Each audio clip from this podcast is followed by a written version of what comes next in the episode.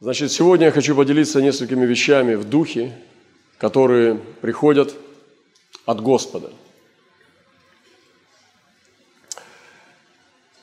Э, наряду с тем, что сегодня происходит в теле Христа, многие ожидают разных вещей. И мы поняли, что нам не надо ждать гонений. Мы к гонениям должны быть готовы. Если мы будем ожидать гонений, то тогда мы будем в негативе – мы будем в унынии, мы будем унывать. И представьте себе, что если мы сфокусируемся на гонениях, то мы постоянно будем унывать. Потому что ждать все время плохого – это не очень большая мотивация жить. Поэтому мы не ожидаем гонений. Мы готовы к гонениям. И мы должны быть всегда быть к ним готовы в любое время. Есть другая, более сложная задача – это ждать пробуждения. Вчера мы смотрели э, Таллинское пробуждение, изучали на мантии. И вы знаете, что я недавно, э, несколько месяцев назад встречался с пастором Рейном. Лично меня была такая привилегия с ним встретиться в Таллине. Я провел с ним около часа вдвоем. Он водил меня по залам этой церкви Оливести. И у меня была большая привилегия быть с ним вместе – провести это драгоценное время, которое я очень ценю. И потом мы молились на коленях, и он возлагал на меня руки, наделял в духе, в помазании, чтобы передать этот дух пробуждения. Но позиция, невзирая ни на что, может быть очень, э, как бы, очень искусно увести нас в сторону – это что мы будем ждать какого-то мнимого пробуждения, которое однажды должно прийти. И вы знаете, что если мы будем ждать пробуждения, мы можем тоже унывать, потому что мы будем ждать неправильное представление. И написано, что когда надежда не сбывающаяся, она печалит сердце. Она приносит уныние нашему сердцу. Поэтому мы не ждем пробуждения – мы обязаны в нем ходить сейчас. Если я не вижу всеобщего пробуждения на улицах, если не вижу массовых покаяний, это не значит, что я сейчас могу, э, имею право не ходить в пробуждение. Я должен создать свое личное пробуждение. Я должен сделать все возможное, чтобы сделать, создать огонь вокруг себя, чтобы быть в своем личном пробуждении –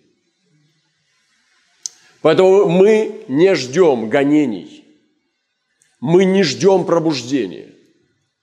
Мы ждем более серьезной вещи, которые гораздо опаснее и гораздо сильнее. Это Иисуса Христа. И когда мы готовы, как апостолы в первой церкви, привели народ к состоянию Маранафы, к состоянию «Ей гряди Господи Иисусе», в первом веке – они держали церковь, и некоторые есть такое заблуждение, как однажды писал апостол. Он сказал, что есть некоторые говорят, где явление пришествия его? То есть, другими словами, это была такая тенденция. Такая была тенденция, это, а, значит, говорить о пришествии Христа, но не видеть, что Он приходит. И поэтому апостол уже в первом веке говорил эту тенденцию – что говорят так, что где же пришествие, что вы обещаете, что он придет, а он не приходит.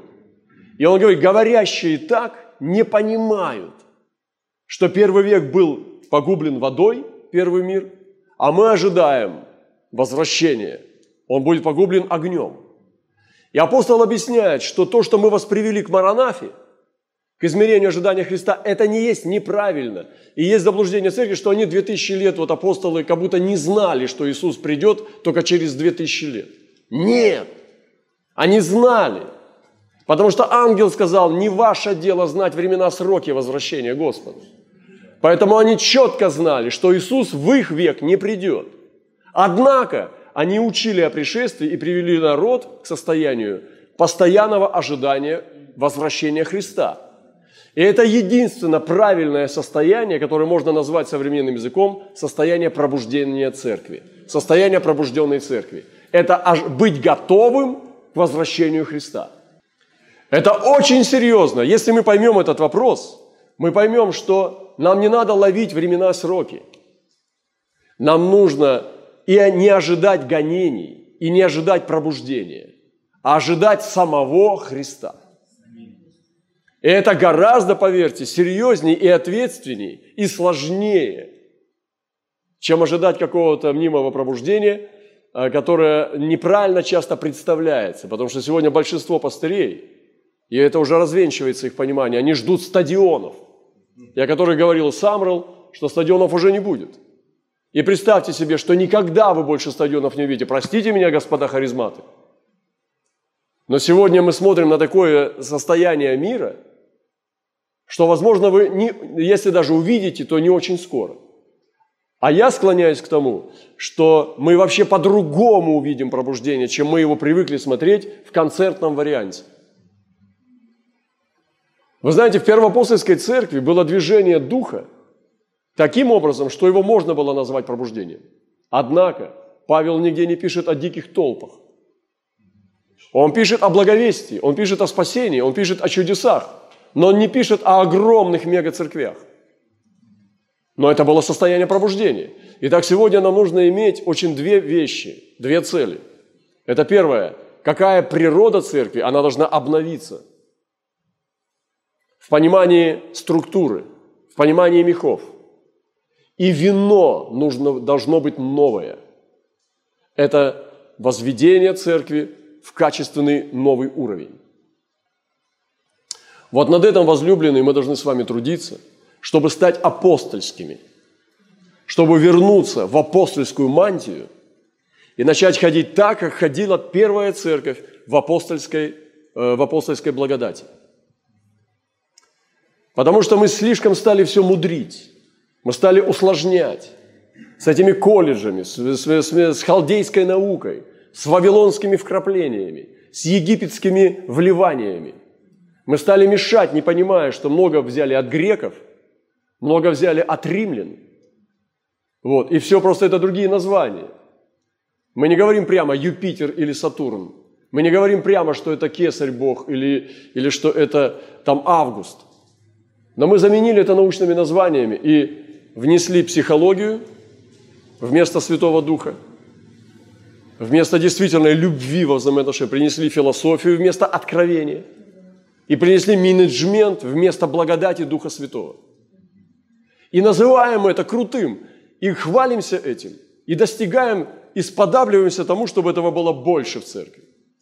И, конечно же, апостолы не ходили так. Апостолы двигались в чудесах Духа Святого – и нам нужно вернуться к этой простоте. И я думаю, что сегодня Господь как раз очищает нас, забирая у нас здание, забирая у нас дома молитвы, забирая у нас возможности э, как бы собираться, не рискуя, и дает нам выбор слушать кесаря больше и Синедрион, или же Господа Бога. Поэтому не ждите гонений, не ждите пробуждения. Приведите народ и сами к ожиданию и готовности встретить Христа. Это и есть пробужденная церковь, которая всегда готова к встрече с Иисусом. Это очень лукавая тонкая вещь – ждать пробуждения. Оно все равно когда-то придет, потому что Бог обещал в пророчестве. И вот мы сидим, какая извращенность – жить по плоти и ждать пробуждения. Подумайте над этим. Это же конкретно уродство духовное – Христиане, живущие по плоти, ждут пробуждения. Мы должны сегодня приготовить себя к пришествию Христа. И мне не важно, когда для меня наступит День Господень, потому что для меня День Господень, я уже говорил об этом, это не только возвращение Христа на землю. Он может в любой момент наступить даже сегодня.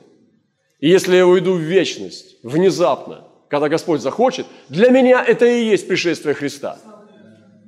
Для меня это и есть День Господень. Чем он отличается? Ничем. Человек, который уходит в вечность, для него это и есть уже День Господень. Поэтому сегодня многие вещи надо пересмотреть. И нам нужно сегодня новое вино, новые мехи. Хочу напомнить нам, что Господь нам дал однажды откровение, что ангел передал нам перстень Мардахея. Я зачитаю место Писания. Сегодня я чувствовал, что Господь проговаривал мое сердце, чтобы я вспомнил это откровение. И однажды было показано, как ангел передал нам перстень Мардахея. Я зачитаю место Писания. «И снял царь перстень свой, который он отнял у Амана». Отнял у Амана и отдал его Мардахею. Есфир же поставила Мардахея смотрителем над домом Амана. Это очень мощное откровение.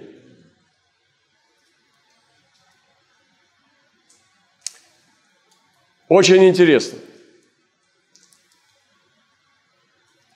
Когда царь дал Аману свой перстень, он снял его. Вот я возьму в пример перстень из Афганистана, который я приобрел в последней поездке. Он снял свой перстень и отдал его Аману, одел на нечестивый палец, человеку, который был недостоин. Но интересно, что когда Аман был сокрушен силой Бога, царь отнял у Амана перстень. Потому что он не хотел, чтобы этот человек висел на дереве с перстнем царя. Сначала, прежде чем его повесили, царь раздел его и забрал все свое. Он забрал перстень у Амана, и что он сделал с ним? Не положил в карман. Нет, он надел его на свой палец снова. Любой перстень, который передается как передача, он проходит сначала через, перс, через палец царя. Поэтому прежде чем Мардахей получил перстень Амана, он понял, что сначала царь должен искупить его от Амана – Потому что с этого нечестивого пальца Мардахею не надо передавать. Царь искупил его, одев на свой палец. Вернул. И Бог сегодня возвращает власть церкви, которую дьявол украл у святых. Слушайте внимательно слово. Снял царь перстень свой,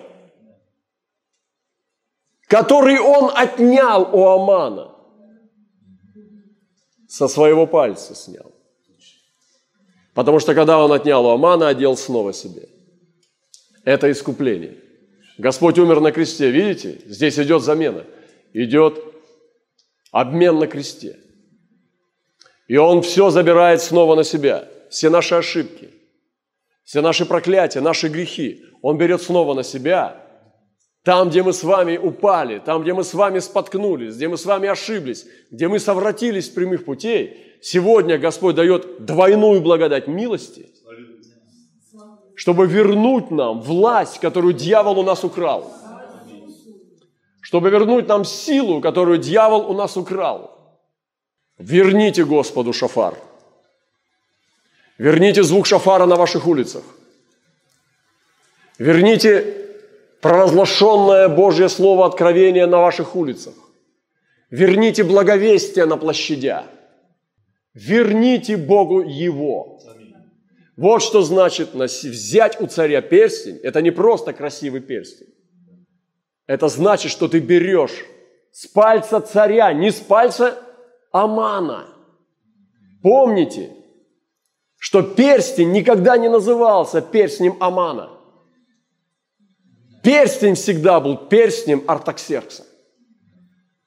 Когда у Амана был этот перстень, и у него спросили, что это за перстень, он сказал бы, он никогда не сказал бы, это мой перстень.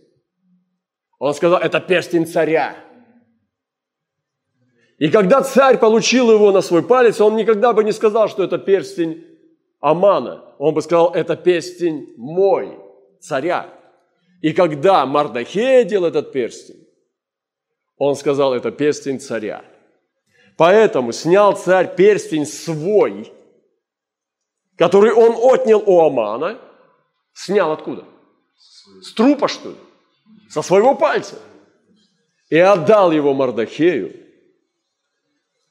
И Есфирь поставила Мардахея с этим перстнем уже, смотрителем над домом Амана.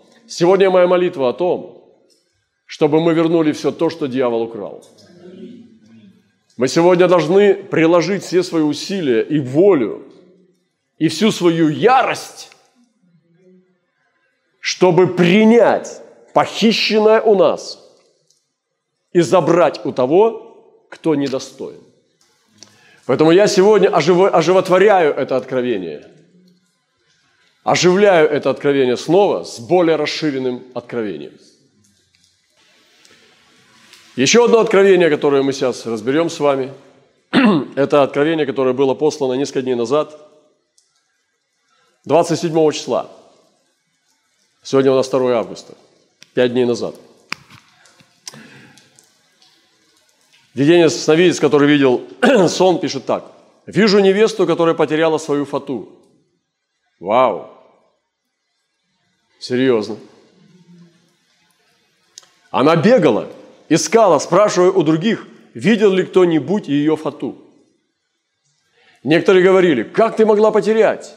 И осуждали ее между собой. Некоторые вообще отворачивались от нее, делая вид, мол, как тебе, так тебе и надо, сама виновата. Она обратилась к человеку Божьему с этим же вопросом.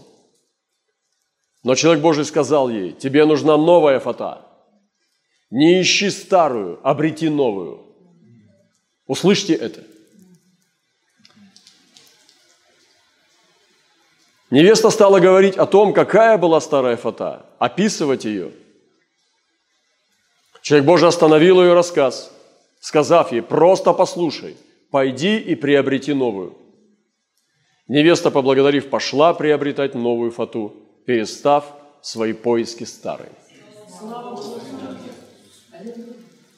Я посмотрел, что такое фата, что это значит. И в разных народах она значит по-разному. Кто-то говорит, что она идет от, инди... от, от, индусов, от индуистов, ну, от индийцев. Но фата – это символ невинности и чистоты в любом случае – и эта традиция покрывать голову женщины платком уходит своими корнями в глубокую древность. И Павел тоже писал, это была тоже иудейская и церковная традиция.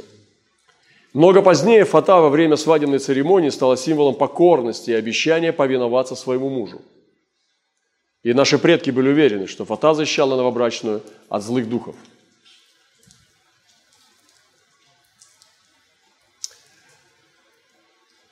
Мы возвращаемся к старым переживаниям.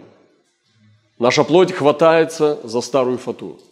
Фата – наша старая святость. Фата – наш старый опыт. Фата – наша старая защищенность и безопасность. Да, действительно, под фатой невеста чувствует себя безопасно, на нее не пялятся чужие мужчины.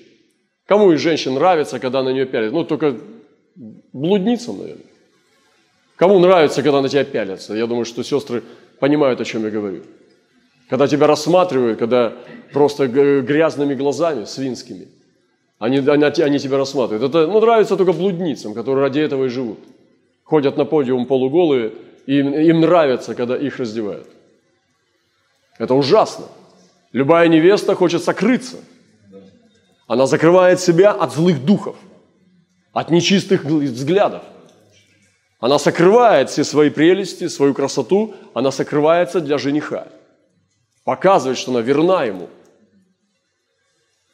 И когда фата была снята, а сегодня она снимается, действительно ее унесло ветром коронавируса и другими ветрами. Она сегодня многое потеряла. Они даже говорят сегодня, что надо заменять сегодня наше собрание а, онлайн-служениями. Что это новая эпоха. Тогда сделайте ну, новую эпоху онлайн-вечери, онлайн приветствие, онлайн святого целования, онлайн обомения ног. Сделайте все онлайн. Онлайн еду, онлайн вечеря любви, онлайн рождение детей. Как детей, дети родятся онлайн. Как проповедь будет через онлайн. Как Иисус придет через онлайн. А если Wi-Fi не будет? А если деньги на телефоне закончатся? Как тогда Иисус придет? Некоторые говорят, что он придет в интернете. Вы что, с ума сошли?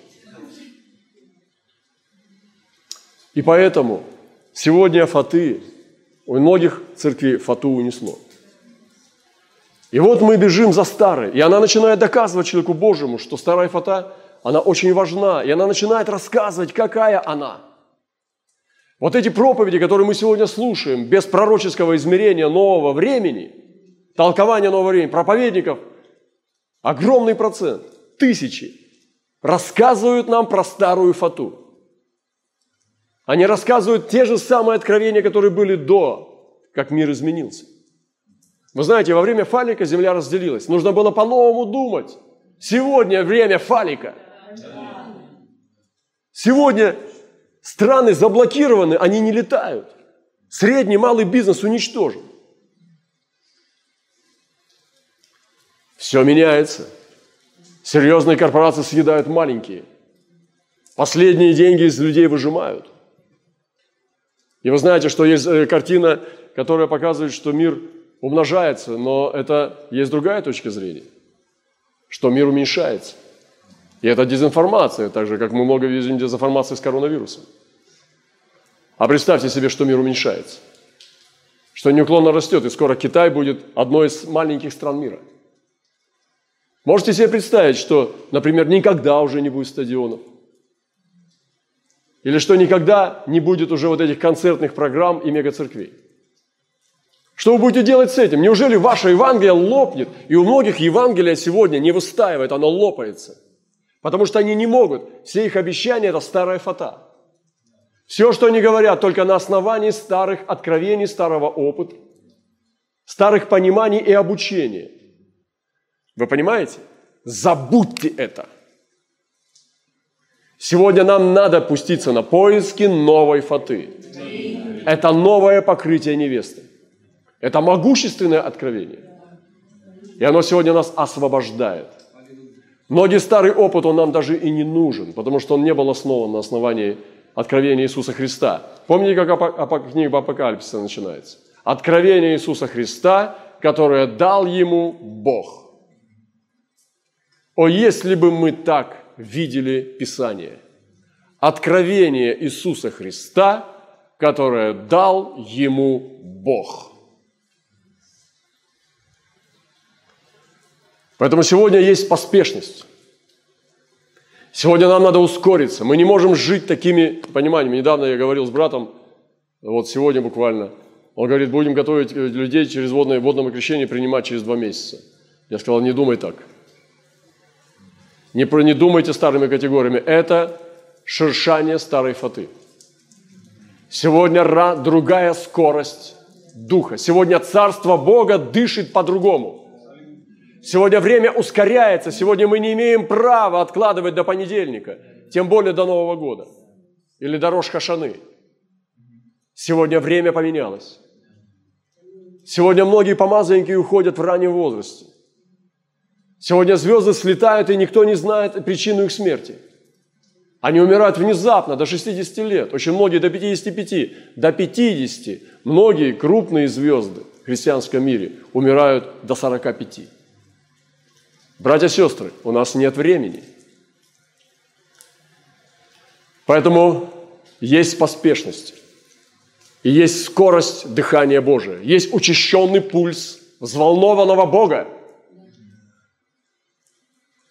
И когда человек волнуется на детекторе лжи, его знают, что пульс учащается, зрачки расширяются, происходят химические реакции в теле человека. И сегодня, перед пришествием Христа, идет учащенный пульс в Царстве Божьем. Активация ангельского мира. Поэтому перестаньте искать старую фату. Нам нужно сегодня обрести новую. Поэтому нам нужны эти угли с небес. Угли не только изнутри, но они нужны нам с небес. И Бог будет посылать угли с небес – это тот град, о котором написано в книге Иова. А, ты думаешь, что град состоит из кусков льда? Зачем на небе лед?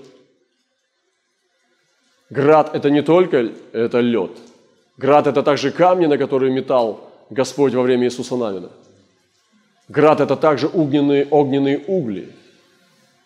Стероиды, метеориты – это все может быть град, который падает, но это духовный град прежде всего. И мы нуждаемся в дожде Духа Святого через в виде огненных углей. Бог, пошли нам огонь с небес, чтобы мы получили помощь огня –